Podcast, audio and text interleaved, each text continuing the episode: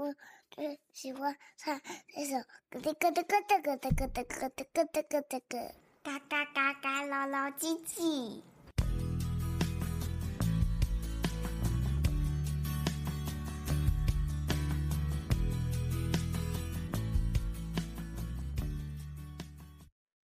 哈喽，我是乐乐爸爸。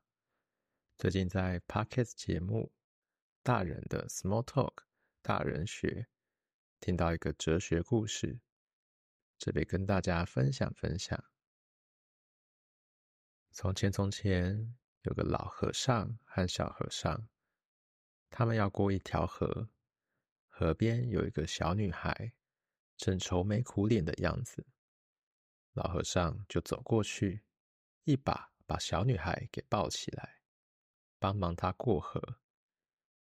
过河后，小女孩跟老和尚说谢谢，就离开了。老和尚和小和尚继续走啊走。小和尚终于忍不住说了：“师傅啊，出家人男女授受不亲，我们不该随意碰女施主的啊。”这样不是犯了清规吗？老和尚缓缓地说：“徒儿啊，我已经放下了那位女施主，你怎么还没放下呢？”我当下听完这个故事，就有蛮多感触，似乎很多人生困境都适用于这个道理。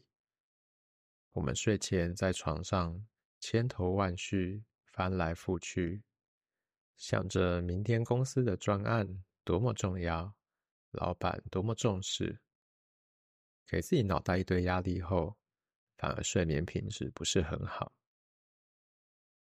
到公司后一看，老板老神在在的在跟同事哈拉打屁，看起来毫不在意。所谓皇帝不急急死太监。比老板还操心的我们，显得劳心又劳力，还不如好好睡一觉，精神饱满的起床面对挑战，还来得不吃亏呢。所以过度焦虑，在职场、在家庭都是不健康的。像我们家，有时焦虑也随着恐惧慢慢爬上孩子的床铺。大女儿乐乐平常不常表现出恐惧，但当她有很担心、很担心的事情时，她就会张着水汪汪的大眼睛，眼泪在眼眶转啊转的，一边提出问题。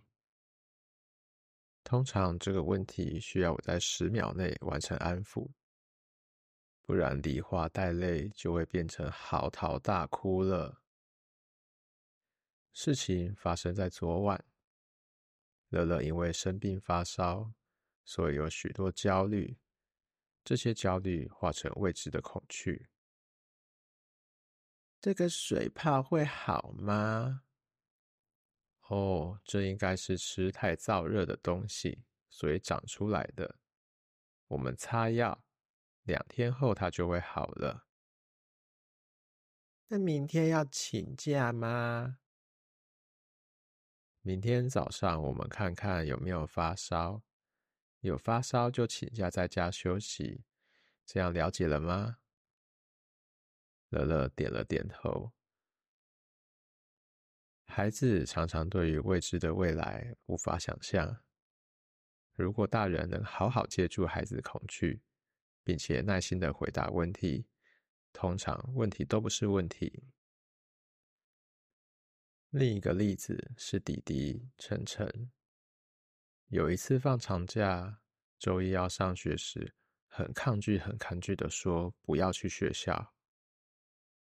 我到后来实在是没招了，就蹲下来好好跟他说：